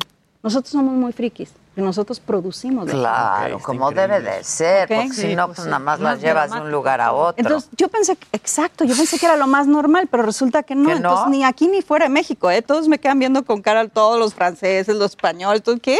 Oye, ¿No? el teatro inglés, muy padre, ¿no? Con Inglaterra fue nuestra primera edición, evidentemente, y, Y muy- ganamos Edimburgo, Adela. Es como ganar Cannes. O sea, es el festival más importante del mundo. Y ganamos con una obra de un autor mexicano que se llama Legón, dirigida por John Tiffany, que vino a dirigir al Granero, que es un teatro pequeñito Sí, aquí, y claro. que estaba él empezando a dirigir, vino a dirigir al Granero la obra de Legón. Y ahora es uno de los directores más importantes del mundo. es- dirige Harry Potter, para que me entiendas, el No. musical. Eh, sí, ya John es la superestrella, pero cuando vino a Me- y lo trajimos a Drama Fest, vino a estrenar la obra del autor mexicano y estaba así feliz en el granero, ¿no? Eh, que nos divertimos muchísimo y con las chicas del Tres y Medio Floppies, que fue una del- uno de los, el primer Drama Fest. Luego él nos llevó a, a Escocia y se presentó en un teatro que nunca se había presentado una obra en español, ya no digas tú mexicana, En en español. el Travers. Y ganamos el premio, uno de los Fringe Fairs de Edimburgo. Wow. Con esa obra, con actriz mexicana, en español. Y eso también en Suiza lo logramos. Estuvimos programados en temporada en un teatro que también nunca se había representado en español con supertitulaje en ¿Y con francés. los franceses? Con los, fran- con los franceses estuvo bien. Eh, digamos que ellos tienen esta cosa que tenemos en México de tener demasiado dividido lo comercial de lo cultural. Ah, ya. Que nosotros tenemos también como ese sistema de sí, que ellos ya sabes que o el vodevil una burbuja y otra Sí, burbuja, Son dos burbujas claro. que, que luego los anglosajones, por ejemplo, no tienen, ¿no? Sí, sí, Entonces, sí. claro, era como de, es que yo, yo les decía, yo quiero montar a los autores más importantes. No me importa si pertenecen a un ámbito de lo comercial o lo Claro, pero Los claro. franceses estaban de, no, es que solo el tipo de teatro que... Entonces siempre tenemos como este, Ya. estos diálogos de, no solo con los artistas, sino también entre nosotros de decir, ¿qué quiero mostrar? ¿no? O sea, a mí me da igual, si es un buen, por ejemplo, esta película que acaban de hacer de El Padre, con Anthony Hopkins, Sí, es un texto de un autor francés contemporáneo que tiene una trilogía que es El Padre, la Madre y el Hijo. Y este es el Padre. ¿no? Y, este, y, y viene del teatro francés, pero viene del teatro francés que, le- que tenía pues grandes audiencias, o sea, tuvo bastante éxito. Entonces, este, por ejemplo, para mí esa era una lucha, ¿no? De a mí no me, no- déjenme No me montar lo que si yo quiera montar. Sí, sí, sí. Exacto. Pero, pero muy bien, fueron súper solidarios, trabajaron súper bien, los artistas que vinieron a México se portaron increíble, o sea, estuvo muy bien. Con Finlandia me acabaron tirando un lago helado, desnuda, fue muy perturbador. Suena, suena bien. Pero ¿qué tal se reafirmó tu cuerpo? Es que ellos, llegas al festival de teatro allá y es así de, y en la noche sauna party, y tú dices sauna party, yo sabes, con pareo, chancla, todo, ¿no? Claro. Llego al sauna party del festival y de repente todo el mundo es así, de mujeres de un lado, hombres del otro, y empiezan a encuerar, y yo como, o sea, sí, te, hola, mucho gusto, ¿no? No, sí, claro. O sea, sí lo hago, pero explíquenme. sí, o sea, no hay, pero o sea, conozcámonos un poco. Invítenme un cafecito, un tequila. Algo. No, te meten a un sauna, ¿no? Y luego al agua Y te agarran con unas, como temazcal, pero súper fuerte. O sea, te agarran una finlandesa gigante así a hierbazos, así, ¿no? Así, eh, encuerada, que tú sientes que ya no vas a poder respirar, que se va a quedar la puerta cerrada y vas a morir, ¿no? Y, y yo así, ¿no? Y, y luego te sacan, así, 12 de la noche, de esta cosa que el sol no se oculta. Entonces es De día. 12, una de la Sí, mañana, pero parecen sí. unas 6 de la tarde, pero muy del espacio, o sea, muy rara la luz, ¿no? Lago finlandés, solo en medio de la nada, árboles de 30 metros, todo de noche, y, y ahora salta. Yo, ¿cómo? ¿Al, al lago helado? Con, o sea, voy a saltar encuerada, ¿no? Así. Pero Te encuerada, sale un encuerada, bueno. encuerada, No no te- ni el anillo me dejaron quedar. O sea, ¿no? Y, y entonces, no, yo yo dije, pues es cosa en la vida que yo les dije, yo me voy a morir, yo soy mexicana, me dan un infarto, güey. O sea, yo no Pero puedo además no, ellas, hay cosas que no haces. Sí, ¿no? no, sí, Aurora, hay cosas que no, no, hay cosas haces. que no hago, güey. El humo te sale como animal, ya sabes. porque Sí, claro, el- sauna. el Claro. vapor. Y entonces te echas así al agua y está helada, pero no, que está tan helada. Que no sientes, alfileres, ¿verdad? Sientes Sí. alfileres como por un minuto Y así, ya luego pasa, vientre ya. materno. Sí, o sea, bien- luego ya fluyes con el universo y dices... Es que se te pone caliente el cuerpo luego, es muy Increíble. extraño, ¿no? Entras ahí y empiezas así, yo veía los árboles y decía Tarkovsky, Tarkovsky, Berman, Berman. O sea, empiezas como a entrar en una realidad muy rara, ¿no? Y luego te dicen, y ahora lo vamos a hacer otra vez. Son tres veces. Son tres. Ahora de vas de sauna regreso al agua, sauna, ¿no? y luego y en medio les dan alcohol. Ya es que yo no chupo, entonces además era, o sea, sobria. Sí, ¿no? O sea, sobria, siempre está sobria. Fue increíble, pero sí era, el festival de teatro más, más, más extraño al que he ido, ¿no? Y sus problemas también, o sea, es que es interesante los temas. O sea, los europeos tienen un tema, la soledad. Ese es el tema, ¿no? Y entonces hacen unas obras increíbles, pero siempre es pero la soledad, fuertes, ¿no? sí, y claro. tremendo. Y entonces yo les decía, pero es que nosotros, no, o sea, estamos todavía en el problema de cómo voy a llegar a fin de mes. o sea, no, claro. Todavía no analizamos acabar solos. O sea, no estoy todavía preocupada de cómo voy a terminar. No es mi que no tenga empatía por sus temas, pero digamos que en mi país las cosas están muy fuertes. Tremendista, teatro tremendista. ¿no? Todo el norte. Aurora, rápidamente, ¿cuándo empieza? ¿Dónde? ¿Cómo? Yo- Dramafest empezó este sábado, o sea, acaba de empezar, el sábado 27 empezó y termina el 19 de diciembre. Entran a la página que es www.dramafestmx.com. Ahí pueden ver todo. También tenemos nuestras redes sociales, el Instagram, Facebook. Dramafest. Chequen la programación. Hay muchas dinámicas para ir a ensayos, para participar en los talleres, en los masterclass. Continúa escuchando Me lo dijo Adela con Adela Micha. Regresamos después de un corte. Continuamos en Me lo dijo Adela.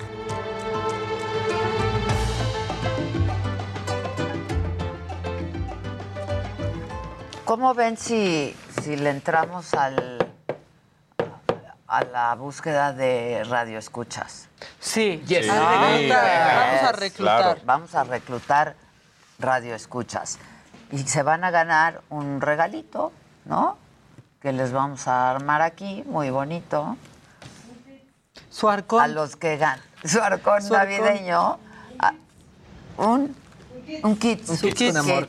Un kit.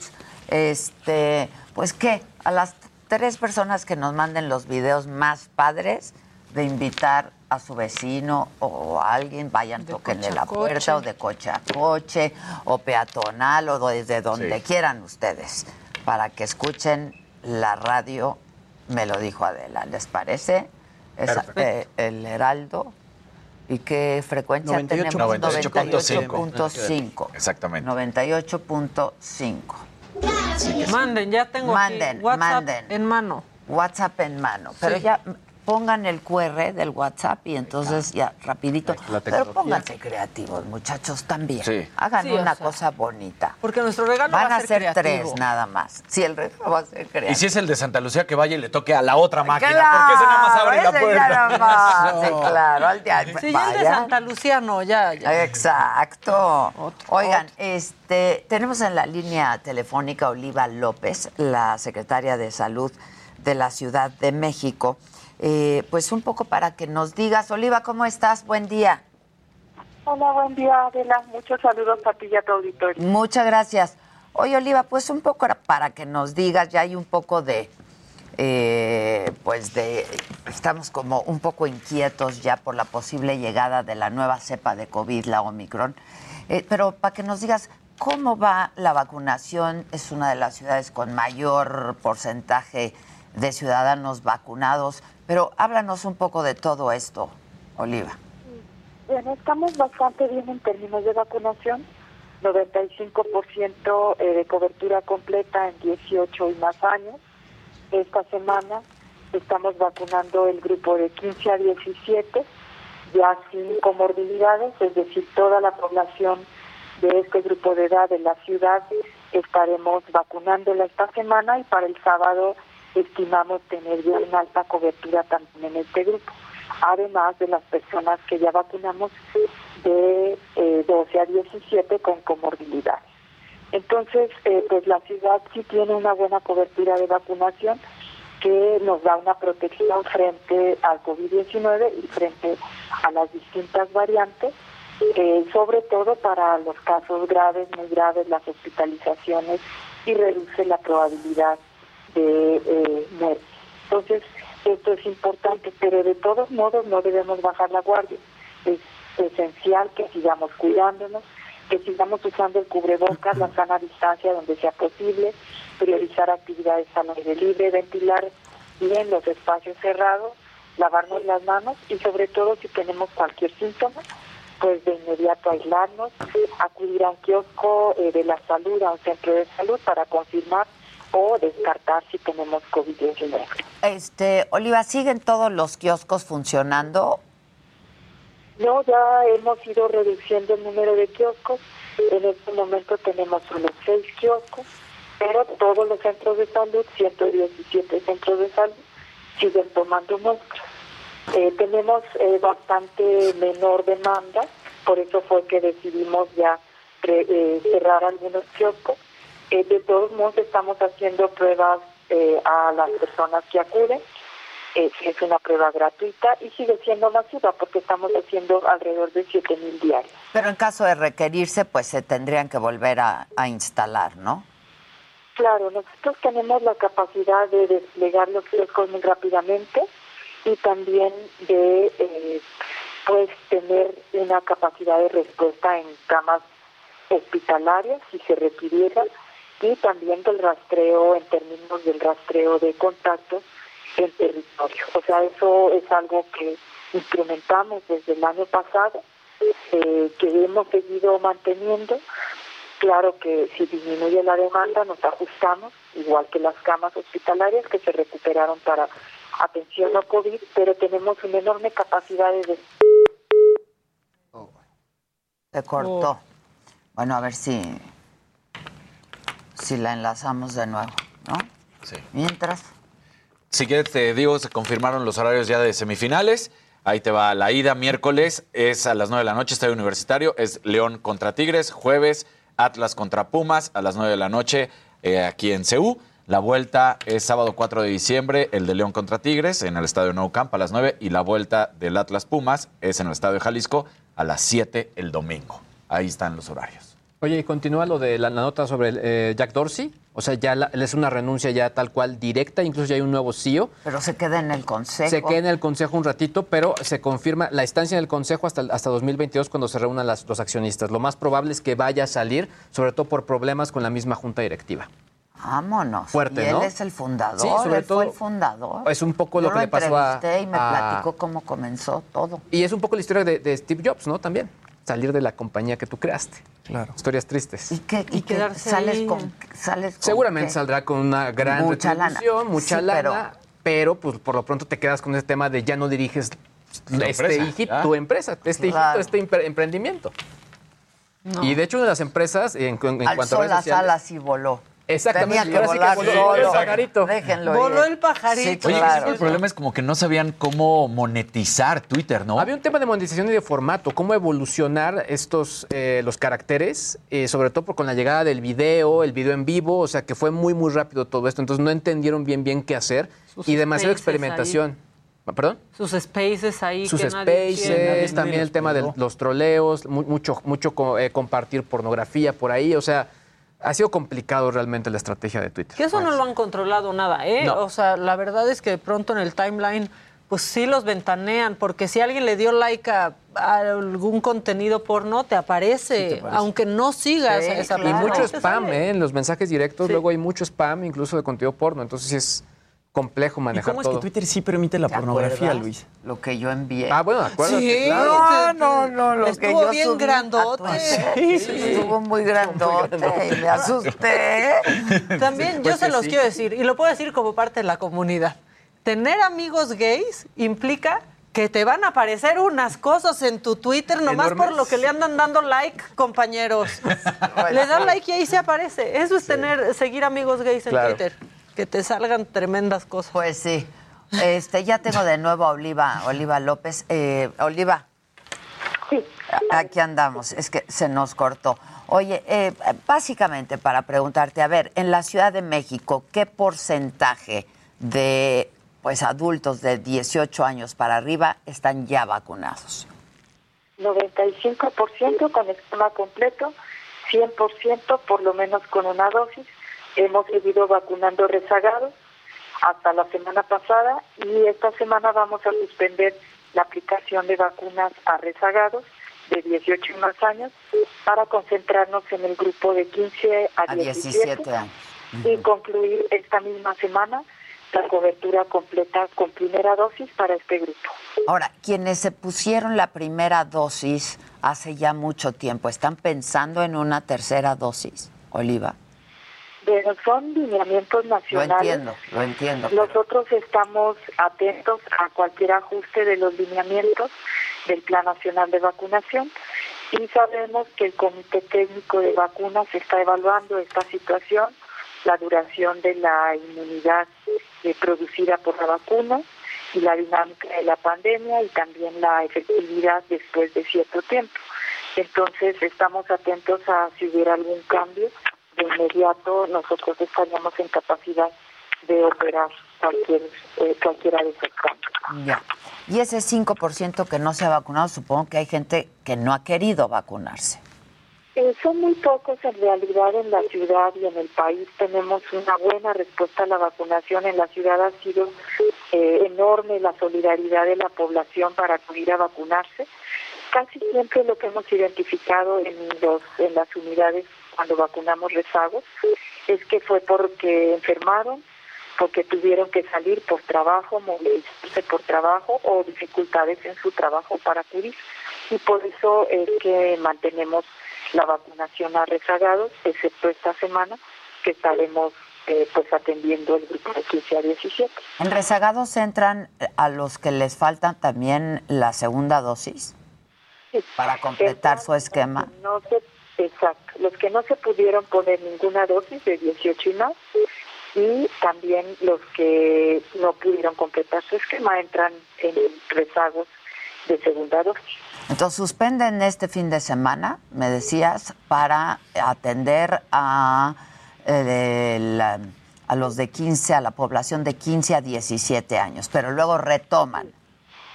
Así es, solo esta semana vamos a suspender y ya informaremos la siguiente semana cómo continuamos atendiendo los rezagos. Están eh, pues respetando el esquema de que sea la misma, el mismo laboratorio, ¿no? De la vacuna. Así es, si se pusieron primera dosis de un tipo de vacuna, la segunda dosis es con ese mismo tipo de vacuna. Ya, pues buenísimo. Te agradezco mucho, Oliva, y estemos Con en mucho contacto. gusto. Muchas gracias. Es Oliva López, secretaria de Salud de la Ciudad de México. Este, ¿qué más? Ya ¿Quién? tenemos videos, pero nos ponen un tuit ahorita que estaba mencionando eh, Luis G.I.G., pues las plataformas que más se usan para Ajá. juntas y así en video y en streaming. Nos dice Mexican Vignette, así se llama en Twitter. Durante la pandemia presté servicio social en una parroquia y me tocaba organizar el rezo del rosario por Zoom.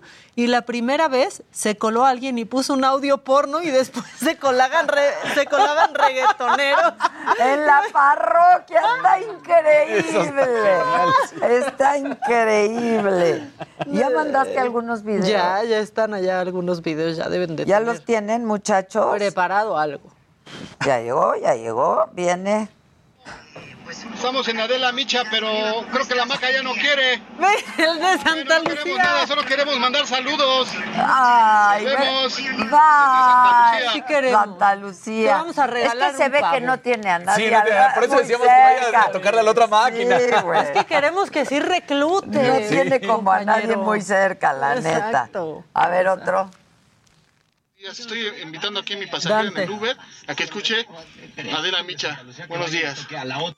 Uy, no Oh. le ponen atención, ¿eh? Eso, mi Dante, nadie te hizo caso. La pasajera ahí se hizo la... se hizo. Sí. Pues sí, Ahora, sí fue medio invasivo, hay que reconocerlo. Imagínate, te subes al Uber y el del Uber grabándote Sí, sí, para sí. sacarte en la tele y en Eso, la mi radio. Dante, ¿qué más?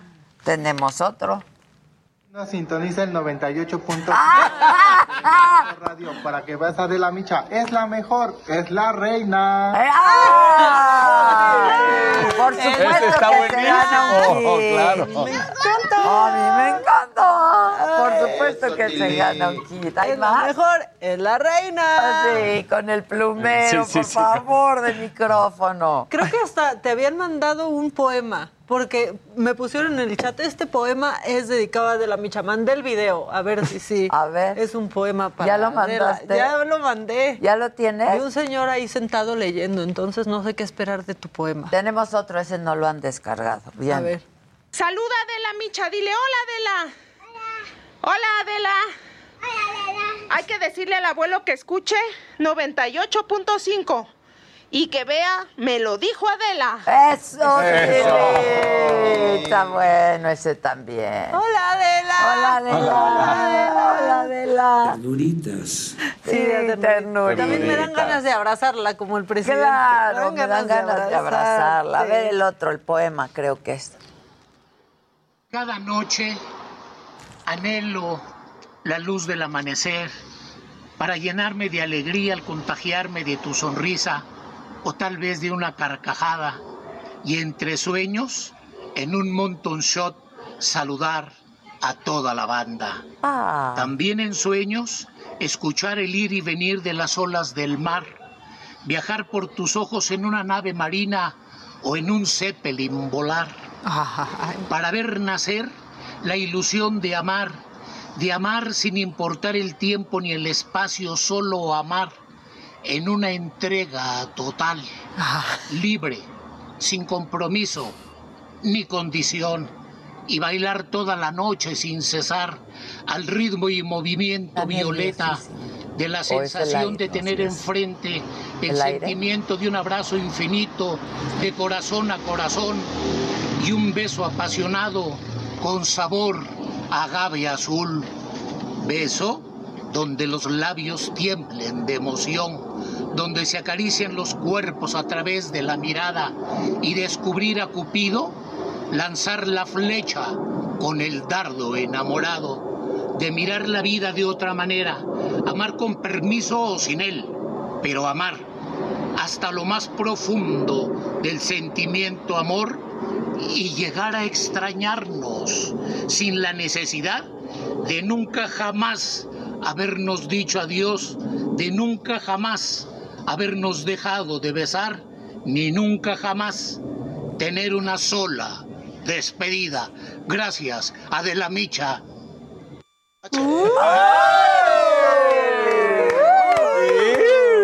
Esos besos con los labios temblando de emoción. qué. Muchísimas gracias. Imagínate que yo inspiro todas esas cosas todavía. muchas gracias, muchas gracias. Claro que se va a ganar su premio. Los labios de la Sí. Gabe ¿Y Azul. por qué digo yo? Claro. O sea, aquí a nadie, más, Azul. aquí nadie más opina. Ese lo regalo yo. Eso. ¿Cómo, Tilín? ¿Cómo, Tilín? Como los besos con sabor a la agave azul. Así, qué bonito. azul. Qué Sí, bonito. dulcecitos, Muchísimas así, gracias. ¿Cómo se llama el hombre? Ay, ¿Sabemos? No, no sabemos. Ya le tomé foto para que. Ok. Ahorita les digo cómo se llama. Ok. ¿Nos pueden dar la versión carta del poema? Sí, es que Daniel. González. Es Daniel, Daniel González, muchísimas gracias. Si nos lo puedes mandar por escrito para compartirlo con toda la banda, porque quieren, quieren leerlo. Eliud Ibáñez pone, ah, Dante ya se ganó todo el consentido. Ah, No. Tiene Pues que haber ya reglas. Dice Dante, no viene ni diario. por su premio del Botox. Ya, Dante, Estamos de veras. Yo- Solo te puedes ganar una cosa al mes, Dan. ¿Que, Claro, quién fue, exacto. nue- que quién fue nuestro primer invitado a la saga live? Yo creo que fueron unos youtuberos, ¿no? ¿Quién fue? Uy. Ríos Peter, pero ¿con quién? Ríos Peter nunca llega a nada, pobrecito. Ese pobre, de verdad. Mi La última fue la de Puebla, ¿va? Sí, Sí, es mi cierto. jaguar, pero ahorita está en la Universidad de Puebla, sí. Sí se quedó, ¿no? Sí, ahí sigue. Pues a mí me dijo Barbosa que ahí estaba. Bueno, sigue, pues, sigue. Alguien pone a Alejandra Guzmán, pero no, eso fue me lo dijo. Alejandra. No, Ah, sí, ese ella fue me me lo dijo Adela. No, pero en la Convulsionó saga las hace tres años y medio, ¿quién fue? Chécalo. Oigan, Adri Roma, que es muy fan del programa, ya me estaba reclamando porque el jueves su- fue su cumpleaños y nos pidió felicitación y que le cantáramos las mañanitas. Y Y no lo dice que la ignoré. No. Entonces, No. atrasadas, pero ahí te van. Pero con Y el trío. Como Vente tengo a. Casarín al lado, Y Venga, con- señor. le vamos a cantar el Happy Birthday. Los tres Happy haces. birthday. ¿Ok? Está bien. Vamos, Venga, vamos, el tenor. venga, pues. El tenor tiene que estar parado. Exacto. ¿Cómo Yo, no? yo empiezo y el coro entra. después, Exacto. ¿ok? Ok. Yo, yo les indico. Venga, señor. Adri, te mandamos un beso para que no digas que no te felicitamos. Acá, Ahí mira, te ahí. Happy birthday to you. Happy birthday to you. Happy birthday, dear Adri. Happy birthday to you.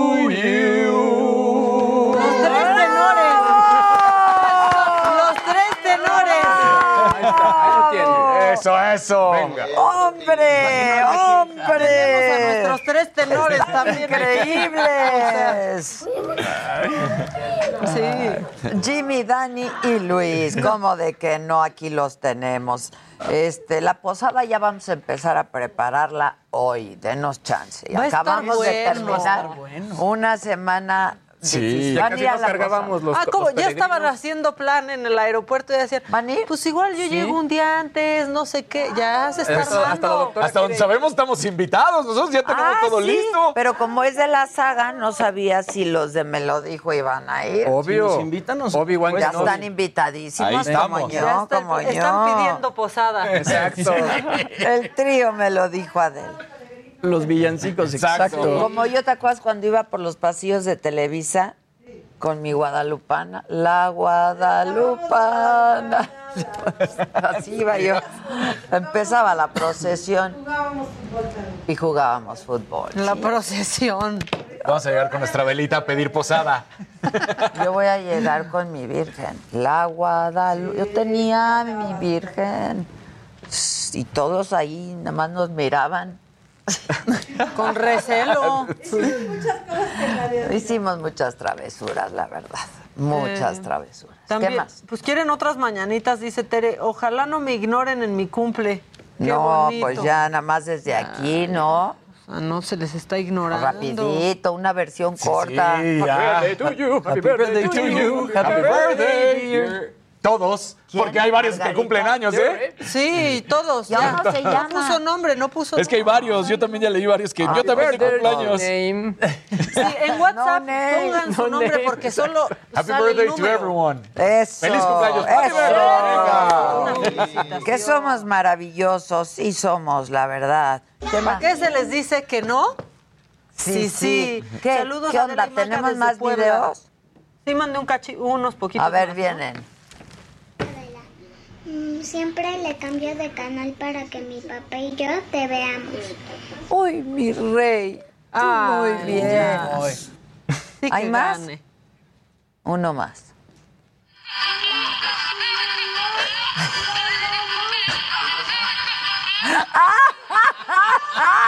¿De dónde sacaron ese Santa Claus? Que mueve las... ¡Ay, no! Hay La que traernos panza. a ese Santa Claus. Apláudale. Recio. Recio como López Obrador.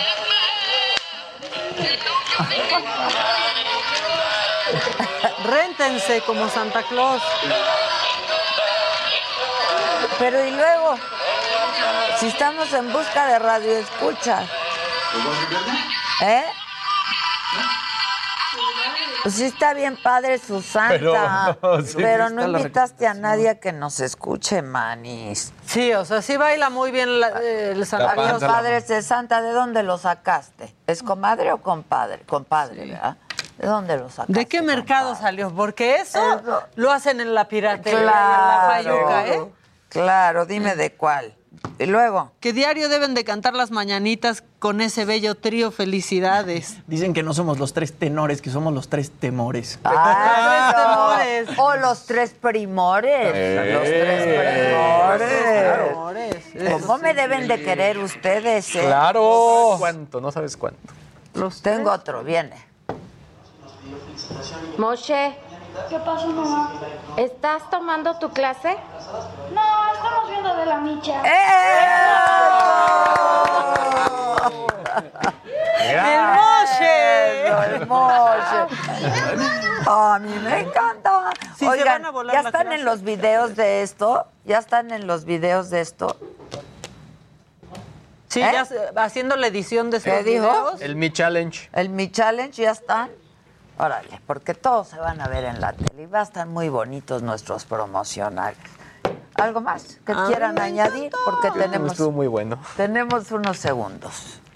Pues no, se amontonen, ¿no? Ah, bueno. no, Ve lo que dice la banda, La tú gente también. dice, me hacen el inicio de semana, estaba muy preocupada por el Omicron y ya me siento un poco mejor. Bueno, tampoco te relajes tanto, mira, Sí, estamos a la- no, en la incertidumbre como hemos estado desde hace dos años. Dos años. Porque hace, Hace poquito la veíamos ya medio normal y llegó Delta. Es Ahora ahí correcto. viene Omicron.